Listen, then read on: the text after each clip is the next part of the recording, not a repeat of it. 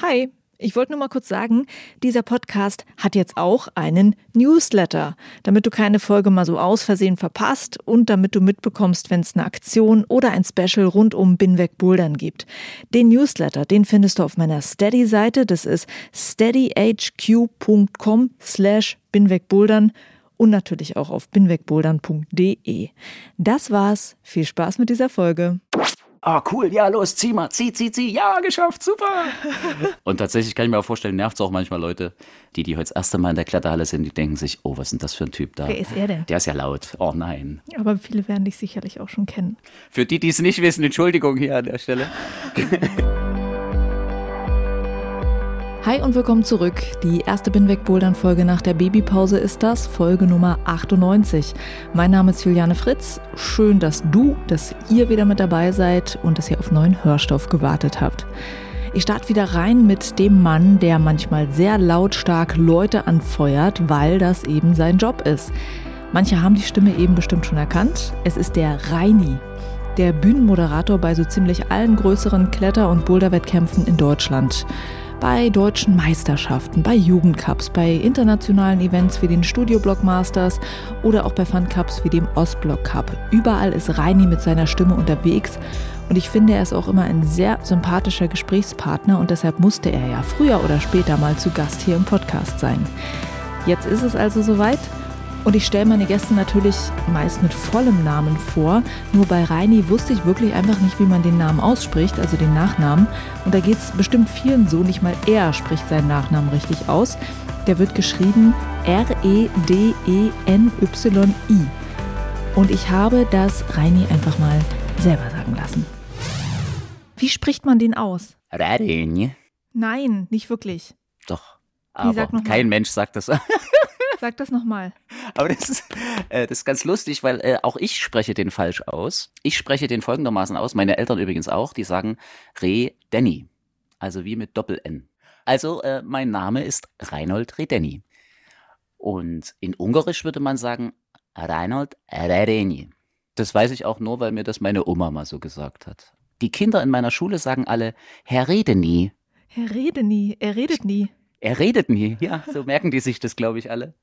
Äh, ist ein großer Spaß. Manchmal weiß ich selber nicht mehr, wie ich heiße und äh, sage dann ganz schön, na, rede nie. Ja, natürlich heiße ich Rede nie. So, jetzt weißt du Bescheid. Jetzt also das Binweg-Bouldern-Interview mit dem Herrn Redeni oder Redeni oder einfach nur Reini. Dieser Podcast wird möglich gemacht von ganz vielen Hörerinnen und Hörern, die Binweg Bouldern hören, weiterempfehlen und in irgendeiner Weise supporten. Vielen Dank euch allen dafür. Wenn du Lust hast, kannst du die Arbeit an diesem Podcast auch finanziell supporten mit einem monatlichen Beitrag bei Steady. Das ist eine Plattform, die es Medienmachern wie mir ermöglicht, ein regelmäßiges Einkommen mit ihrer Arbeit zu haben. Bei Steady kannst du dir ein Paket aussuchen mit einem monatlichen Betrag deiner Wahl. Du kannst Binweg Bouldern zum Beispiel schon mit einem Beitrag von 3 Euro im Monat unterstützen. Das hilft mir sehr, dieses Projekt hier langfristig und regelmäßig weiterzumachen. Wer mich einmalig unterstützen mag, der kann mal im Binweg Bouldern Shop vorbeischauen. Da gibt es Shirts, Hoodies und mehr von Binweg Bouldern. Vielen Dank für eure Hilfe und viel Spaß mit dieser Folge.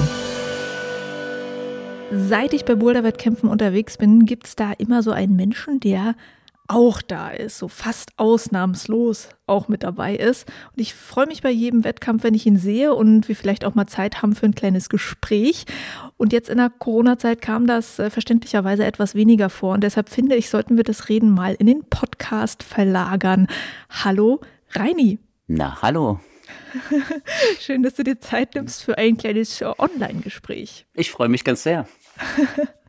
Und äh, ich äh, muss das kurz auch zeitlich einordnen, weil ich habe es ja auch schon meinen Hörern und Hörerinnen gesagt, dass ich jetzt in eine Babypause rein starte. Das ähm, Gespräch zeichnen wir jetzt schon vor der Babypause auf und es soll dann quasi das erste Interview sein, was danach rauskommt. Also weiß ich nicht, ob das an irgendwelchen Stellen dann Verwunderungen auslöst, äh, weil das dann schon irgendwie ein paar Wochen her ist, dass dieses Interview aufgezeichnet wurde und dann manches vielleicht nicht mehr ganz aktuell ist. Zum Beispiel zur Frage, was machst du eigentlich gerade? Wo warst du in letzter Zeit so unterwegs? Also gab es zum Beispiel irgendwelche Wettkämpfe, die du jetzt moderiert hast? Ja, verrückterweise habe ich tatsächlich die letzten zwei Wochenenden endlich wieder so ein normales Wettkampfwochenende erlebt.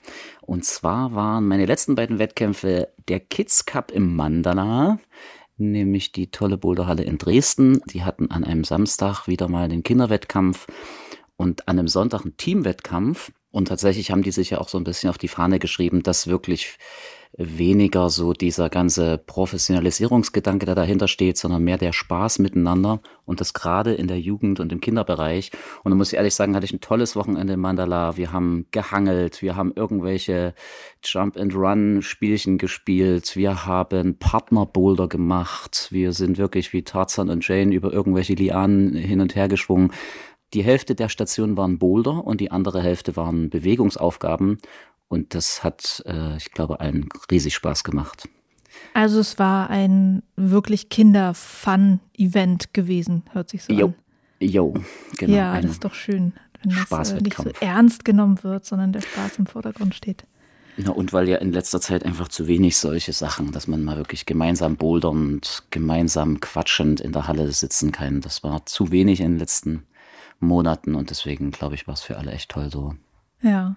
Und hattest du ansonsten jetzt in diesem Jahr noch so irgendwelche Highlights für dich gehabt? Also mh, hm, Wettkämpfe, die du begleitet hast, wo du ja die Routen besonders spannend fandst, den Ausgang, äh, die Podiumsplätze, wo man gesagt hat, na Mensch, das ist ja mhm. interessant. Also was, was hat dich in letzter Zeit so selber beeindruckt?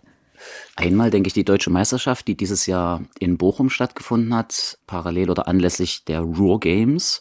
Da war ich einmal ganz froh dabei sein zu dürfen, weil es im Stadion vom VfL äh, stattgefunden hat. Da hat der Alpenverein eine Speedwand reingebaut und längs zum Tor, sozusagen auf der Torauslinie, eine Boulderwand aufgebaut.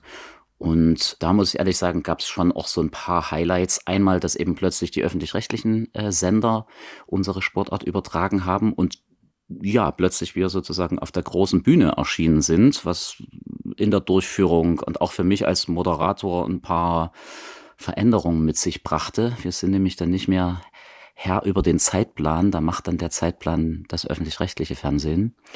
Und beim Speed, das war ein European Youth Cup, damals wusste ich es ja noch nicht, aber war unser Olympiasieger Alberto Gines Lopez mit am Start und den begleite ich jetzt schon auch eine ganze Weile und es war irgendwie ganz cool mit ihm da seinen Wettkampf zu erleben und ihm dann noch viel Glück für Olympia zu wünschen und irgendwie ein paar Wochen später war es dann tatsächlich so, dass er bei den Olympischen Spielen die Goldmedaille äh, geholt hat, was äh, mich äh, auch gefreut hat. Ja, da hast du gleich schon die beiden Ereignisse angesprochen, die so ein bisschen zeigen, wie sehr sich der Wettkampfsport auch verändert hat. Also mit Olympia und auch solchen Sachen wie das öffentlich-rechtliche Fernsehen überträgt deutsche Meisterschaften. Das hast du jetzt sozusagen da auch schon alles äh, miterlebt. Da würde ich später auf jeden Fall auch drauf eingehen wollen mit dir, wie du eigentlich über die Jahre, die du das jetzt machst, diese Bühnenmoderation, wie du das erlebt hast, wie der Sport sich entwickelt hat. Würde aber gerne erstmal ähm, mit dir anfangen. Also ich glaube, ich bin nicht die Einzige, die dich schon oft bei Wettkämpfen gesehen hat, in ganz Deutschland tatsächlich auch. Und ich war dann auch irgendwann mal erstaunt, mit dir zu reden und zu hören, ey, du hast einen ganz normalen Job, du bist halt Lehrer, so, ne? und ich würde erstmal gerne wissen, wie kriegst du das eigentlich hin? Ich meine, Lehrer bedeutet ja wirklich einen stressigen Job Montag bis Freitag und dann mal eben am Wochenende auf Wettkämpfe fahren. Die fangen ja manchmal auch schon am Freitag an oder so. Also wie geht das eigentlich alles zusammen? Hm. Nachmittags bin ich noch Trainer für den Deutschen Alpenverein. Auch noch das? Ja, oh, ich hab's vergessen. Hm? Ja, ähm, Puh, spannende Frage. Wie kriegt man das alles hin? Also tatsächlich äh, ist mein Hauptarbeitgeber die äh, Waldorfschule. Also ich bin an der freien Schule als Lehrer tätig, bin dort Sport, Philosophie und Sozialkundelehrer und muss ehrlich sagen, das ist das, was ich studiert habe, was mir wirklich Spaß macht. Ähm, könnte ich jetzt lange ausholen, ähm, warum auch Waldorfschule, warum inklusiv. Also wir sind eine inklusive Schule, die mit Tieren arbeitet, die immer mit zwei Lehrern ähm, vor der Klasse arbeitet. Ähm, also ein ganz abgefahrenes pädagogisches Konzept, was ich da auch versuche mit zu begleiten. Das ist so mein, mein berufliches Hauptsteckenpferd.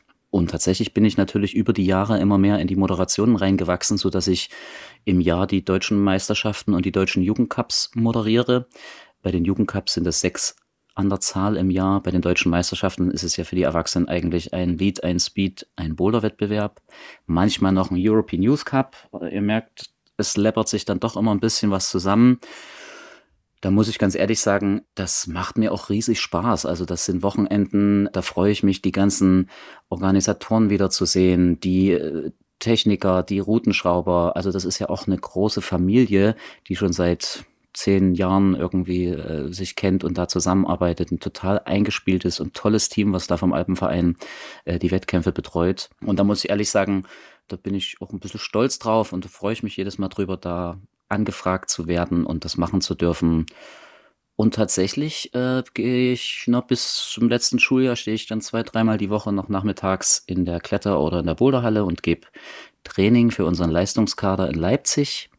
Denn ich lebe ja in Leipzig und ähm, da muss ich sagen, da habe ich jetzt auch die letzten 10, 15 Jahre versucht, eine schöne Struktur aufzubauen, den Kindern neben dieser ganzen Professionalisierung auch irgendwie den Spaß am Klettern zu vermitteln in einer Region, in der es jetzt nicht so bergig ist und nicht so viele Gebirge gibt. Also wir klettern hier rund um Leipzig in irgendwelchen Steinbrüchen, in Tagebauten, in alten Tagebauten äh, und hauptsächlich halt am Plastik in der Halle.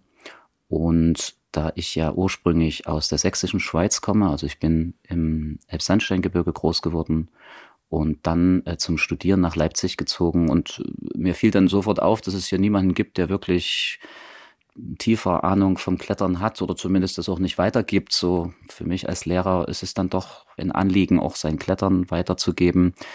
Und dann war es eigentlich total naheliegend, vormittags den Lehrerjob zu machen, nachmittags äh, den Klettertrainer und tatsächlich habe ich das bis zum letzten, und man muss fast sagen, bis vor diesem ganzen verqueren Situationen, die es äh, gerade bei uns gibt, habe ich das auch ziemlich intensiv alles durchgezogen und habe aber jetzt auch die letzte Zeit dafür genutzt, um mal selber äh, nachzudenken, was ist jetzt wirklich wichtig. Pass auf, dass du dich nicht verzettelst. Und deswegen muss ich im Moment sagen, habe ich den Trainerjob ein bisschen reduziert und mache nur noch einmal die Woche Training, habe an der Schule meine Stunden so, dass ich ganz klar ähm, meine Unterrichtsstunden gebe und darüber hinaus in der Selbstverwaltung nicht mehr so viel mache.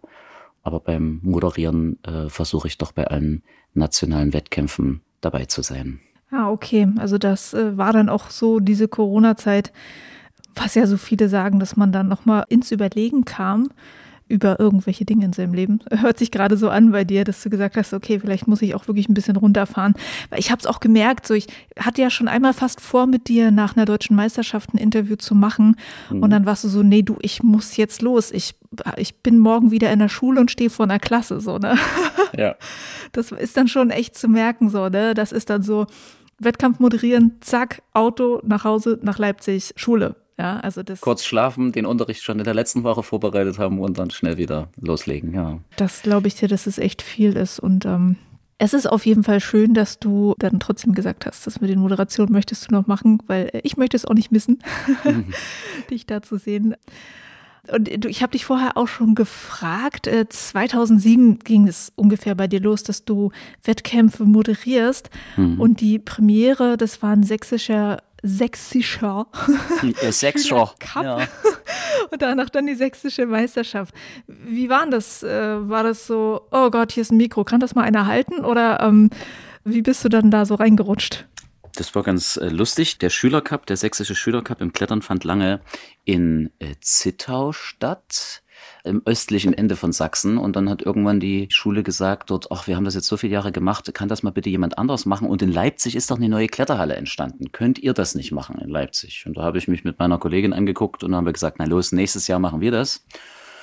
Und dann waren wir sozusagen die Organisatoren dieses äh, Schülercups. Und ja, je näher der Termin rückte, desto mehr war dann auch klar, wir werden natürlich keinen eigenen Moderator für diesen Schülercup stellen, sondern das muss einer von uns Lehrern machen.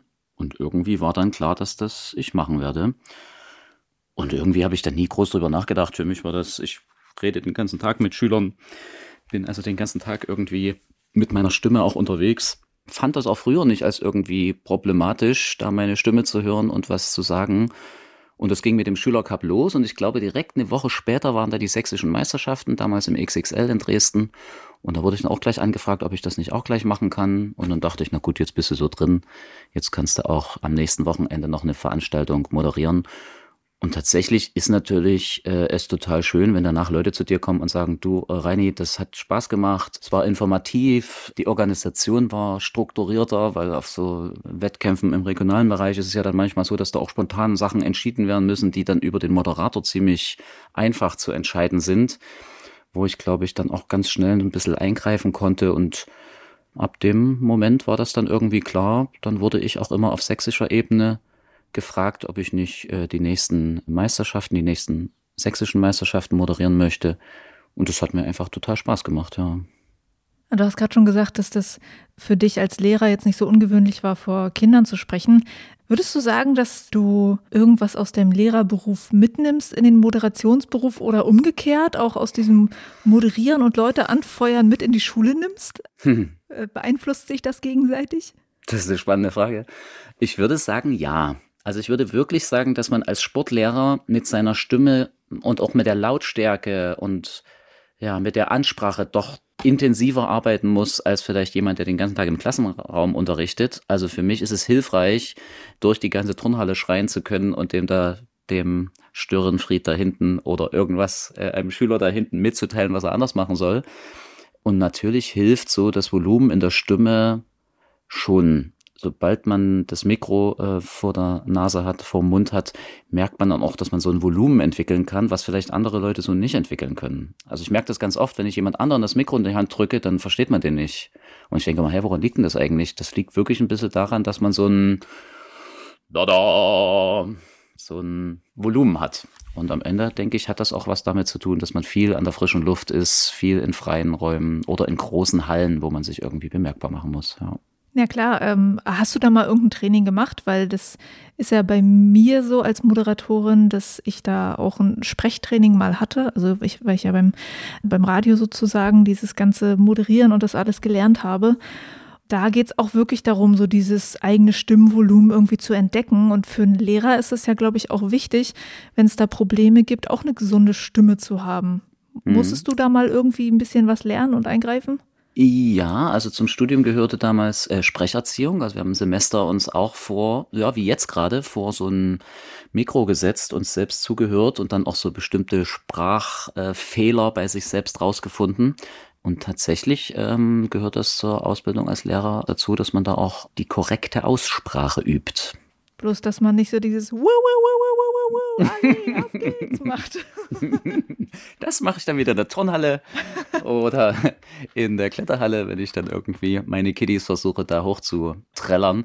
Aber ganz ehrlich, also ich glaube, das ist auch eine ist auch eine Frage des eigenen Charakters. Also ich habe noch andere Freunde, die auch so draußen wie ich. Also wenn wir in die, ich merke es jetzt gerade, wenn wir in die Boulderhalle kommen zum selber klettern, dann äh, kommen wir da rein und dann ist da gleich irgendwie eine ganz andere Stimmung. Wenn ich da mit dem Aurelius oder so äh, mit meinen Lieblingsmitkletterern reinkomme, dann sind wir irgendwie so so manchmal ein bisschen überdreht. Ach, du bist dann auch so, wenn du mit deinen Freunden klettern gehst, dann kriegt man auch den Reini. Ja, ich hoffe, das nervt nicht zu viele da draußen, aber tatsächlich kriegen die dann auch den Reini.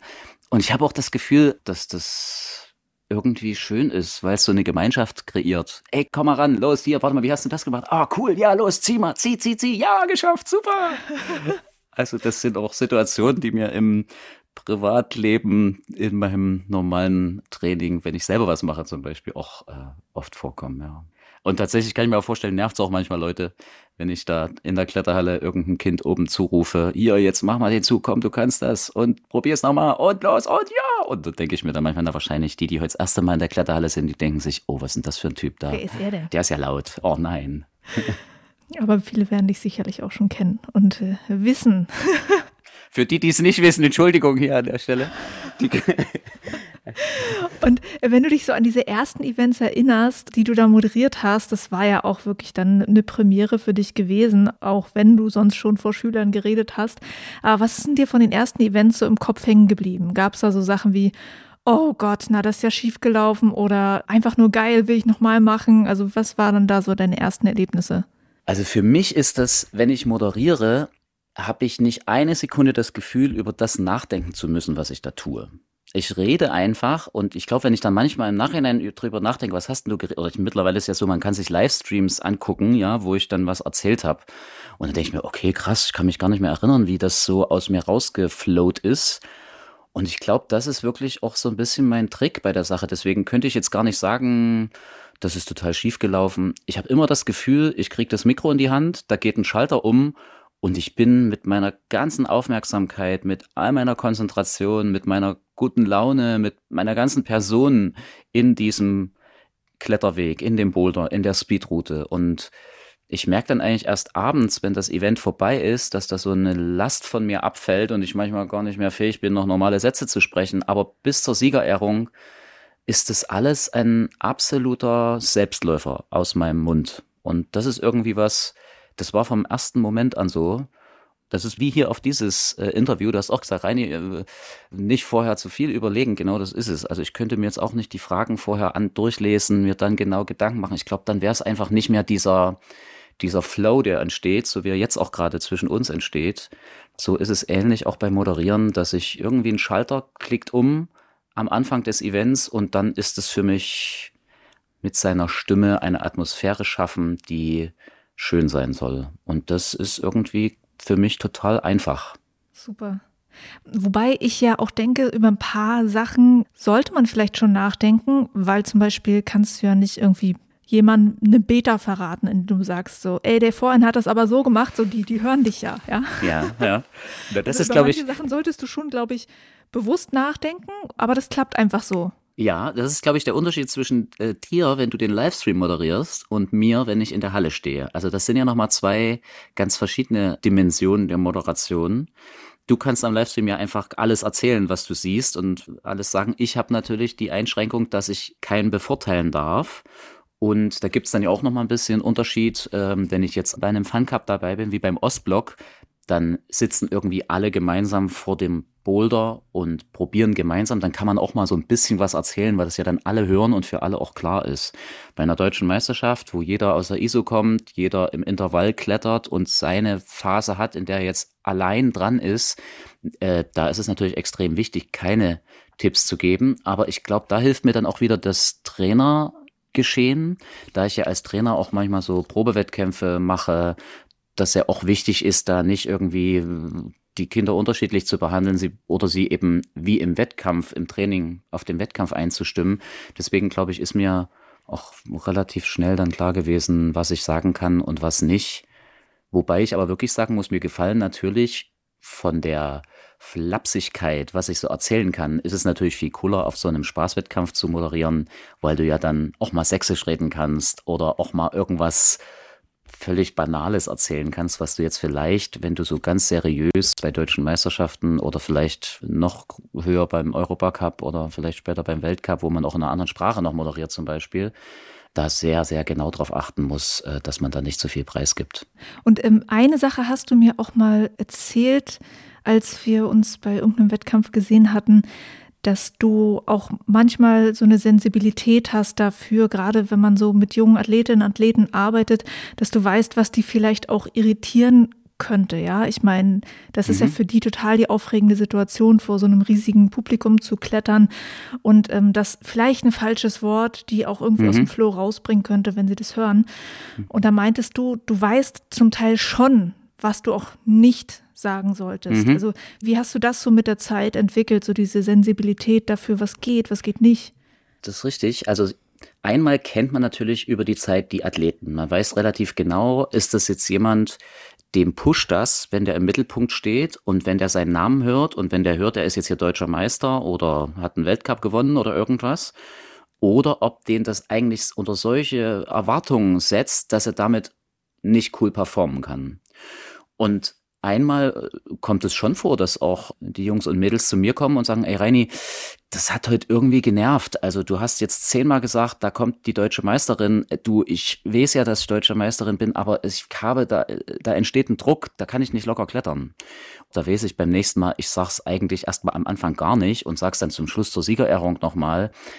Und du merkst auch an der Erfahrung, also wenn da jemand den ersten Wettkampf hat, dann stress ich den nicht wenn da jemand hauptberuflich Boulderer und Kletterer ist, dann ist das auch wieder eine andere Situation. Ich glaube, dann kann man da ein bisschen mehr ihn auch dem Publikum anpreisen. Wiederum andersrum finde ich es noch viel spannender. Es gibt ja viele Menschen, die wirklich diesen Push brauchen. Und wenn ich jetzt auch an Routenbau denke, da werden wir vielleicht nachher ein bisschen drüber reden, es gibt ja immer mehr auch so spannende Bewegungen, die die Athleten noch nie gemacht haben. Das heißt, sie kommen in so eine Ausgangsposition, gucken sich die Zielposition an und denken, oh Gott, das schaffe ich nicht. Ja, also das habe ich noch nie gemacht, das ist so weit, äh, geht irgendwie nicht. Da ist es für mich immer total hilfreich. Ich habe den Abend zuvor schon mit den Routenbauern an der Wand gesessen und die haben mir gesagt, hier Reini, haben wir uns was ganz Cooles ausgedacht. Guck mal, ganz neue Griffe, total abgefahrene Bewegung. Das hat noch keiner gemacht. Da müssen die selber erstmal ihren inneren Schweinehund überwinden, gut antizipieren können und wirklich sich einen coolen Plan machen, wie die dort an den Topgriff rankommen. Und das weiß ich ja dann. Und dann weiß ich relativ gut, wie man es schafft, das Publikum so zu pushen, dass der in dem Moment, wo es drauf ankommt, einfach 110 Prozent gibt. Also dieser Moment, wenn der oder die dann oben am Top hängen bleibt und selber überrascht ist, dass es geklappt hat, das sind eigentlich so meine liebsten Situationen, wo man merkt, dass man über Atmosphäre wirklich 10, 15 Prozent Leistung rauskitzeln kann. Und dieser dieser Kopf beim Bouldern und beim Klettern, das Psychologische, also ne, gibt tausende Bücher drüber, das ist so krass, also das ist so entscheidend, auf den Punkt fokussiert zu sein, auf den Punkt seine Maximalkraft rauszuballern und das Ding zu machen und wirklich alles zusammenzunehmen. Und das kann ich als Moderator noch ein bisschen beeinflussen. Äh, das, also da kriege ich manchmal Gänsehaut und denke mir, oh yes, so haben sich die Schrauber das vorgestellt. Genau so hast du es du gemacht. Bist und ich Geburtshelfer hab, dabei. Und genau, und, und ich habe dir am Gesichtsausdruck angesehen, dass du nicht dran geglaubt hast, dass es funktioniert. Und einfach dadurch, dass die Crowd hier so eine tolle Stimmung erzeugt, hat es funktioniert. Und das ist echt ein tolles Erlebnis, ja. Für alle, für, die, für das Publikum, für den Athleten und für mich als Moderator, ja. Ja, super. Das ist natürlich auch spannend, dass du dann immer schon so einiges weißt, aber du wirst ja bestimmt auch trotzdem immer noch mal überrascht, ja? Also selbst wenn du weißt, okay, das ist jetzt so ungefähr die Krux und dann passieren aber doch in Wettkämpfen wieder unerwartete Dinge wie dann schafft das irgendwie keiner oder mhm. ähm, eine Person, von der man es nicht dachte. Also was, was sind für dich da so Momente, wo du auch jetzt noch sagst, ey, das war, das war ein Wettkampf, ein Athlet, eine Athletin, wo du dachtest, ach wie krass. Ja, also so Momente, von denen ich gerade geredet habe, das ist, fallen mir sowohl im Positiven als auch im bisschen anstrengenden, äh, fallen mir da Situationen in der Boulder-Bundesliga ein. Eben diese Situation, wo die Crowds so pusht und der Athlet so gar nicht dran glaubt, dass es klappt und dann doch über sich hinaus wächst. Also Matze Diekmann zum Beispiel zum Finale der Boulder-Bundesliga, glaube ich, vor na, drei Jahren, vier Jahren, phänomenal. Es hat riesen Spaß gemacht, das zu moderieren und auch wie freudig er über diese Situation war, war, war toll. Das werde ich auch immer äh, in Erinnerung behalten. Und auf der anderen Seite Situationen, die es beim Bouldern immer mal gibt, dass die Schrauber äh, zu schwer geschraubt haben und dass eben eine bei den Herren oder bei den Damen Konkurrenz nicht so ganz getoppt wird. Das heißt, alle Athleten kommen bei allen vier Bouldern im Finale raus und es gibt keinen Top zum Schluss. Das ist, puh, das Moderativ ist auch sehr anstrengend. Anst also das ist so, weil du baust ja so eine leichte Stimmung auf, willst, dass es dann irgendwann mal explodiert und es explodiert den ganzen Abend nicht. Das macht in mir so ein ganz krummliches Gefühl, dass ich denke, Alter, das kann doch nicht sein. Jetzt ja, also ich ärgere mich dann über diese Situation, auch darüber, dass natürlich diese Choreografie nicht aufgeht. Und du hast als Moderator zweieinhalb Stunden lang Finale die Startposition zu moderieren. Und das ist, also da fallen mir, ich würde sagen, anderthalb Stunden fallen mir da Sachen ein. Und danach wird's wirklich ein bisschen schwierig, weil du kannst ja immer wieder nur eigentlich das Gleiche sagen. Die Athleten bleiben gleich, die Positionen bleiben gleich, es passiert nichts, es ändert sich nichts an der Platzierung. Da muss ich mich dann noch mehr konzentrieren und da muss ich dann noch mehr darauf achten, nicht das Gleiche zu erzählen. Das sind eigentlich so ein bisschen meine, meine Worst-Case-Situationen aber auch für alle, ne? Also da sind die Routenschrauber un, unzufrieden, äh, da ist der Veranstalter unzufrieden und da bin ich dann als Moderator auch ein bisschen unzufrieden und das Publikum auch, weil eben alles nicht so, ein, so eine Erlösung hat in diesem Wettkampf. Ja, kann, glaube ich, jeder, der sowas schon mal gesehen hat, auch als Publikum, sehr gut nachvollziehen. Das ist wirklich richtig zäh. Äh, und ich hatte auch jetzt hier gerade noch die Frage stehen, was für dich so die besonderen Herausforderungen bei der Moderation sind. Ähm, das ist wahrscheinlich schon mal Number One, oder? Das ist Number One, ja. Also Halbfinals sind manchmal ja so ganz schwer geschraubt. Also wenn es jetzt auf nationaler, internationaler Ebene, äh, wo dann gar nicht so viel passiert.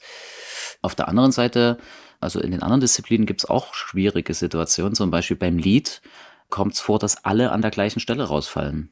Ja, das heißt, du moderierst es an, es passiert was und dann weißt du, okay, der kommt jetzt an diese Stelle, das weiß auch das Publikum, ich darf es aber eigentlich nicht sagen, weil das ja dann äh, Wettbewerbsverzerrung wäre. Und dann passiert wieder genau das Gleiche, was wir schon fünfmal gesehen haben. Muss man aber auch sagen, da hat der Routenbau auch viel dazugelernt. Ich erinnere mich, vielleicht vor zehn Jahren gab es dann so Einzelstellen, die dann auch vielleicht mit Länge geschraubt wurden oder so, die genau äh, zu solchen Gleichwertungen führten. Und beim Speed gibt es auch äh, wenn dann irgendwie ungleiche äh, Teilnehmeranzahlen sind, wie sich dann Halbgruppen verschieben, dass man da nicht durcheinander kommt. Das ist auch eine ganz tricky Situation. So würde ich sagen, hat schon jede Disziplin, die wir hier haben bei uns im Klettern, so seine Besonderheiten, ne? auch in der Moderation. Äh, total. Äh, Jule Wurm und ich saßen da auch mit tausend Zetteln. Also auch bei Speed hat Jule dann immer so versucht mitzuzeichnen. Der hat jetzt schon gegen den und dann mhm. kommt der in die Gruppe und, ähm, und du. Jetzt ändert sich plötzlich die Paarung. Oh Mist, äh, warum verschieden sich das jetzt? Ah, hm. Lane A, Lane B. Und jetzt bitte leise sein, weil jetzt sagt er gleich Ready. Genau. genau. Und das, das hast du ja eher weniger. Also, was steht auf deinen Zetteln eigentlich drauf, mit denen du da so rumläufst? Das ist ein ganz großes Geheimnis. Oh. Nein, nein, tatsächlich habe ich immer die Ausschreibung mit. Also ganz einfach, weil es wichtig ist zu sagen, okay, den Zeitplan zu haben. Ne? Also wann geht was weiter? Das ist ja auch meine organisatorische Aufgabe, da immer mal äh, auf den Zeitplan hinzuweisen. Wann sind ISO-Zeiten? Wann muss jeder wo sein? Das ist wichtig. Und dann ist es wichtig, was sind die Routenbauer? Das finde ich, wird viel zu selten wirklich so sehr gewürdigt weil auch wirklich jeder Routenbauer einen eigenen Style hat, ähm, eine kreative Arbeit, die man nicht hoch genug würdigen kann. Das sind die Leute, die die ganze letzte Woche in der Halle verbracht haben und sich unendlich viele Gedanken über jeden einzelnen Griff, jede Drehung des Griffes gemacht haben. Also da muss ich immer sagen, auf die Routenbauer weise ich gern hin. Auch das steht auf der Ausschreibung. Natürlich, wer der Ausrichter ist, ähm, wer der Schiedsrichter ist, ähm, ja, Ausschreibung ist ganz, ganz wichtig. An der Stelle, falls der Klaus uns hört, Klaus ist der Mann an der Technik beim Alpenverein, bei allen deutschen Cups. Wenn ich den nicht hätte, der druckt mir dann immer noch neben den Starterlisten, druckt er mir noch die Ausschreibung aus. Die liegt dann schon immer da, wenn ich zum Wettkampf komme. Also wir sind da echt ein toll eingespieltes Team. Ja, und dann arbeite ich hauptsächlich mit den Starterlisten und habe aufgehört, mir die Ergebnisse der Athleten rauszuschreiben. Ganz einfach, weil ich ähm, wirklich merke, dass ich gerade in einer Quali, wo ich jeden irgendwie vorstelle, dass ich doch meinen Fokus mehr auf das verschiebe, was da wirklich passiert an der Wand. Ich bin wirklich eher ein Fan von, die ganz großen Erfolge sage ich gern an, aber ansonsten sage ich, konzentriere ich mich auf das, was ich mit diesen Menschen entweder schon erlebt habe bei anderen Wettkämpfen oder was da wirklich gerade an der Wand passiert. Und da ist es irgendwie, ja, was ich vorhin schon gesagt habe, so, da geht mein Schalter an, da sehe ich, da bin ich so eine halb Trainer, halb Athlet, halb Anfeuerer. Ich glaube, erst wenn der dann loslässt oder diejenige dann loslässt, höre ich auf zu reden. Und das geht ohne Punkt und Komma meistens, ja. Mhm. Und das ist ja bei dir auch wirklich das, äh, krasse, würde ich mal sagen, dass du ja schon A, das so lange machst und B, auch so viel ähm, Jugendwettkämpfe moderierst, dass du die ja teilweise schon richtig lange begleitet hast, die Leute. Also Leute, die jetzt bei den deutschen Meisterschaften sind, die hast du schon gesehen, als sie irgendwie angefangen haben. Ne? Und von daher weißt du ja da auch einfach viel. Also ich glaube, der, dieser Wissensschatz, das ist das, was ich versuche mit meinen Notizen wieder aufzuholen. Mhm, ja, ja. Wenn ich so eine deutsche Meisterschaft dann äh, im Livestream moderiere, wo ich dann immer denke, so, ey, Reini hat die alle schon irgendwie als Kinder, Jugendliche gesehen und angefeuert und weiß, wer das ist. Also das ist schon beeindruckend. Äh, mittlerweile ist es auch total einfach, weil man ja mit ganz vielen Athleten auch über die Social Medias äh, befreundet ist. Und wenn dann äh, die Ergebnisse äh, gepostet werden, gucke ich mir das natürlich an. Ich gucke mir die Weltcups natürlich alle an. Aus Trainer und auch als aus Kletterer-Sicht, als selber Kletterer, ist das für mich auch wirklich eine Szene, die ich total spannend finde und auch im Jugendbereich, auch was sich da verändert gerade, was neue Trainingsmöglichkeiten, diese Speed-Geschichte, also wie jetzt Speed als unsere Teil unserer Sportart fast dazugekommen ist, muss man ja sagen, jetzt vor Olympia. Auch das, wie kriegt man die Kinder jetzt dazu, auch im Speed gut zu werden, all diese Entwicklungen, das begleite ich natürlich schon mit großem Interesse und das hilft mir, das stimmt. Ich muss dann nicht irgendwo nachgucken, sondern habe dann meistens, ah ja, der war ja letztes Jahr, hat er ja gewonnen, ganz klar, ne, dann logisch. Mhm. Top-Favorit für dieses Jahr. Genau. Wir haben jetzt vor allem über die ähm, so Events geredet, die du moderierst äh, in Deutschland. Und es gibt natürlich ja auch in Deutschland teilweise Events mit internationaler Beteiligung, also Studio Blockmasters zum Beispiel, habe ich dich auch gesehen, als du da moderiert hast. Mhm. Ähm, ist das nochmal ein ganz besonderer Nervenkitzel, wenn dann so die internationale Kletterelite auch mit dabei ist? Machst du da eine große Unterscheidung zwischen diesen Events? Wie geht's dir da? Das ist insofern ein bisschen Nervenkitzel, als dass ich natürlich zweisprachig moderiere. Ich habe natürlich, wenn ich zu viel auch über den ganzen englischen Part nachdenke, macht mich das schon ein bisschen nervös. Aber auch da habe ich gelernt, äh, mir da keinen großen Kopf zu machen und mich einfach in die Situation zu begeben. Und ganz oft ist es ja so, dass das keine Muttersprachler sind, mit denen ich da auch Interviews führe oder äh, schnell flapsig irgendwas hin und her werfe. Und zum Beispiel Studio Blockmasters muss man sagen, einmal ist das ja auch wieder ein toll gemeinschaftlich organisierter Wettkampf, wo dann eben plötzlich bei so einem Fun Cup die ganzen Weltcup-Athleten auftauchen. Also neben Janja oder ähm, ja, Adam war nicht da, aber die Japaner sind dort, die, das ganze slowenische Team ist dort. Also da ist dann schon das Who is Who der Kletter- und Boulder-Szene am Start. Und auch ich ziehe dann meine Kletterschuhe an und kletter eine Runde mit. Ähm, ich habe da wirklich eher das Gefühl, das ist eine große Community, wo da niemand irgendwie Berührungsängste hat. Und das merkt man ja auch, da steht da Janja ganz normal in der Anstehschlange, um bei dem Boulder ihren Versuch machen zu können. Und dann unterhält sich halt der, der erst das fünfte Mal bouldern ist und dort einen Startplatz ergattert hat, unterhält sich in der Schlange mit Janja. Und genauso geht's mir irgendwie auch. Ich stehe dann auch da irgendwo mit drin, mache dann ab und zu mal ein paar flapsige Bemerkungen ins Metro, aber ansonsten unterhalte ich mich ja viel mit denen, die da sind, kletter selber mal einen Weg. Und da muss ich sagen, die größte Herausforderung ist die Zweisprachigkeit, aber dass da jetzt irgendwelche großen Namen vor mir stehen, da habe ich eigentlich noch nie so das Gefühl gehabt, dafür war bisher unsere Szene auch zu sehr auf Augenhöhe, hatte ich das Gefühl, dass man da immer freundliche Interviewpartner hatte, die total locker mit dir auch umgehen konnten. Deswegen ähm, habe ich auch auf dieser internationalen Ebene nicht irgendwie größeren Pressure. Es ist mhm. eigentlich genau. Ich habe natürlich auch noch nie den Weltcup im Münchner Olympiastadion moderiert da würde ich ehrlich gesagt die Nacht davor schon auch ein bisschen unruhiger schlafen bei so vielen Zuschauern, bei so einer Präsenz da. Ich war da schon ein paar Mal als Zuschauer und finde das schon auch beeindruckend, was da für eine Stimmung unter dem Olympiastadion-Dach herrscht. Das, glaube ich, würde mir noch mal ein bisschen Nervosität abverlangen das ist dann auch so ein Event, wo ich dann auch denke, es ist schön, da einfach nur Fan zu sein. Das, das stimmt nichts auch. zu tun zu haben. Einfach mal genießen zu können, das stimmt. Ja, und wir kommen jetzt nochmal wirklich auf die Entwicklung äh, im Kletter- und Bouldersport. Das sind jetzt schon fast für 15 Jahre, dass du wirklich ein Teil von diesem Sport bist, da als Akteur einiges mit begleitet hast. Wie ist eigentlich dein Gefühl zu diesem Boom, den der Klettersport erlebt hat äh, und hm. noch mehr, glaube ich, sogar der Bouldersport. Gibt es da so ein, ach, es hat so viel verändert und auch nicht immer zum Guten oder ach, wie cool, dass es hm. sich verändert. Wie sind da so deine Gefühle? Hm. Also, ich bin da wie gespalten. Ne? Also ich war gerade in Slowenien, Outdoor-Klettern draußen am Fels und da ist es das erste Mal vorgekommen, dass jede Route 50 Routen nebeneinander und da war jede Route belegt. Wo ich so denke, boah, krass. Also liegt das jetzt daran, dass die hier eine Olympiasiegerin haben und dass jetzt jeder dieses, diese Sportart äh, gerne mal ausprobieren will? Dann denke ich so im nächsten Moment, ach, ist doch toll, die sind, die Menschen gehen raus, die Menschen trainieren ihren Körper, sie entwickeln wahrscheinlich auch ein Naturschutzbewusstsein eigentlich ist das total genial. Also auch ne, im Hinblick auf in die Schule das zu bringen, das so ein bisschen als Bildung auch mitzubringen. total genial.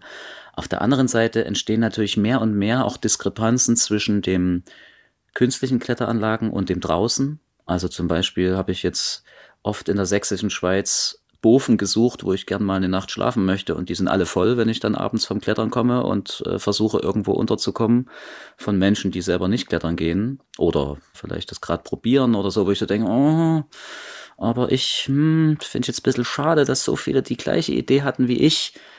Auf der anderen Seite ist das ja halt genau, also es hat Vorteile, die Finanzierung zum Beispiel. Wir können mehr, haben mehr Geld, unsere Trainer zu finanzieren, eine Professionalisierung hin zu DAV-Hallen und so weiter. Toll. Wiederum ähm, fangen wir an, einen Leistungssport zu entwickeln, der krass standardisiert ist, der sich an irgendwelchen anderen Sportarten orientiert und wo ich manchmal schon noch ein bisschen eine andere Idee hätte, wie unsere, Sport, unsere Sportart hingehen sollte. Hast du da Beispiele?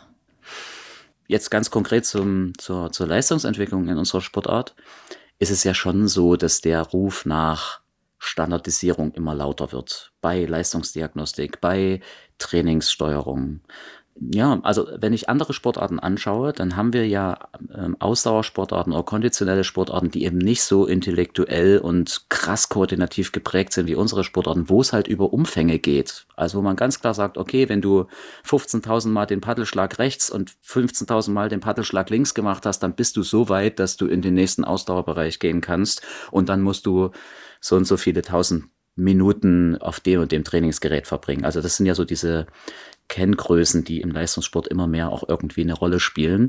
Und komischerweise äh, sind solche Sachen auch natürlich bei uns im Klettersport auch mehr und mehr. Welche Umfänge muss man machen? Wie viele Stunden in der Woche verbringe ich eigentlich in der Boulder, in der Kletterhalle, an der Speedwand? Das muss irgendwie auch abrechenbar sein, was wir da machen. Und das halte ich für eine falsche Entwicklung, für nicht die Entwicklung, die unserer besonderen Sportart, die so eine Anforderung an Intellekt, an Umstellungsfähigkeit, an die ganzen koordinativen Fähigkeiten, an auch an das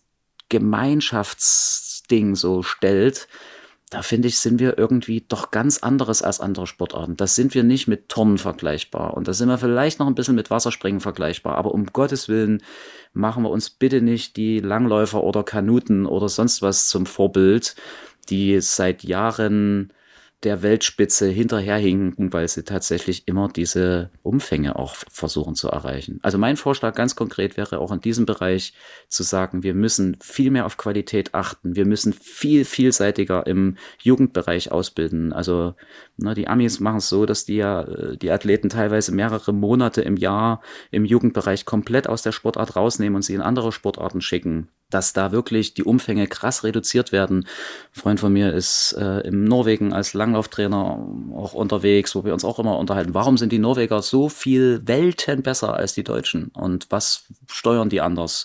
Und da sagt er immer nur, ja, wir in Norwegen, wir machen ein Viertel von dem, was ihr Deutschen macht. Aber wir sind halt, unsere Ergebnisse stimmen halt. Und da sind wir ja jetzt auf einem ganz neuen Terrain. Wir orientieren uns als Klettern an anderen Sportarten und ich will an der Stelle auch wirklich sagen, wir müssen selbstbewusst genug sein, uns nicht alles von anderen Sportarten abzugucken und das zu übernehmen, um planbar zu sein, sondern wir müssen den eigenen Weg schaffen. Und das beginnt bei weg von alles gleich hin zu krasser Individualisierung, weg von totaler Einzelsportart hin zu, ich finde, der soziale Bereich muss auch im Klettern stärkst berücksichtigt werden. Am Ende muss auch irgendwie der Spaß wieder ein bisschen mehr im Vordergrund. Das draußen klettern, draußen sein, die Gemeinschaft im Mittelpunkt stehen, weil darüber habe ich und das, was ich so in meinen Kletterkreisen erlebe, die, ich bin ja auch mit Leuten unterwegs, die bockstark klettern, also ich jetzt nicht, aber die anderen, also ein Herr Leistner mit Jonas Winter war ich letztens im Elbteil klettern, wenn ich mir sehe, wie die trainieren, was für Ansichten die haben, welchen Stellenwert der soziale, der, ne, ich habe einen Partner, der mich sichert am Seil. Ich bin nicht alleine in dieser Wand. Da gibt's jemanden, der unten auf mich aufpasst. Wie wichtig das in unseren Kreisen ist und auch wie, welche Resultate dadurch entstehen, da will ich irgendwie auch immer wieder mal betonen, dass ich es wichtig finde, dass wir unseren eigenen Weg gehen in unserer Sportart. Ja. Ich finde es interessant, dass du sagst, dass sich da so an anderen Sportarten orientiert wird, das vielleicht nicht so passend ist, weil was ja jetzt zum Beispiel so erstaunlich ist, ist, dass die US-Mannschaft so stark geworden ist mhm. und die haben ja vielleicht so ein bisschen das gemacht, was du jetzt auch beschrieben hast, also dass sie die Leute da in diesem Trainingszentrum in Salt Lake City so zusammengezogen haben mhm. und die da gemeinsam so stark geworden sind. Also ist das halt wirklich so eins der Geheimnisse? Ja, würde ich sagen. Hat aber äh, hat äh, Urs als unser Bundestrainer ja auch gemacht. Also das hat er in München gemacht äh, und die Leute nach München geholt. Finde ich super. Also man soll, man sollte die Leute schon irgendwie als Kletterfamilie irgendwie zusammenbringen. Ich denke halt, dass diese Athletik, so wie sie jetzt in Russland, China und so weiter, äh, ganz krasser Schwerpunkt auf Athletik gelegt, dass das äh, eine Grundlage sein muss, ja, aber das eben nicht dazu führt, dass man dann im Finale auf das Treppchen kommt, sondern da spielen andere Faktoren eine Rolle, die nicht ganz so planbar sind und viel mit, was ich auch vorhin, diese 10, 15 Prozent, die da im Kopf entschieden werden. Ja, viel mit Psychologie, viel mit innerem Biss auch zu tun haben. Da finde ich, äh, müsste man noch mehr Wert drauf legen. Hm. Also es passiert schon in Deutschland, obwohl wir auch nicht ganz einheitlichen ein Zentrum haben. Ein bisschen getrennt ist es schon, aber ist das dann schon alles? Wenn man die zusammenziehen würde, dann würden wir die World Cups rocken? Hm. Hat auch noch ein bisschen was mit der Stärkung der Landestrainer und der Landesstützpunkte wiederum zu tun, die dann ein bisschen drunter vielleicht Vorarbeit leisten. Jetzt fragt mich bitte nicht nach dem, nach dem absoluten Geheimrezept. Geheimrezept. Dafür bin ich dann auch äh, einfach ein zu kleines Licht in der ganzen Trainerschiene. Da würde ich mich jetzt auch nicht so weit äh, aus dem Fenster hängen. Mhm. Ja, und dann äh, gibt es ja auch immer mal wieder so, also was zum Beispiel auch auffällt, ist, dass in Norddeutschland, äh, Hannover zum Beispiel ja auch ein paar starke Leute herkommen. Mhm die jetzt nicht irgendwie da in, in der Trainingsgruppe in München äh, groß geworden sind.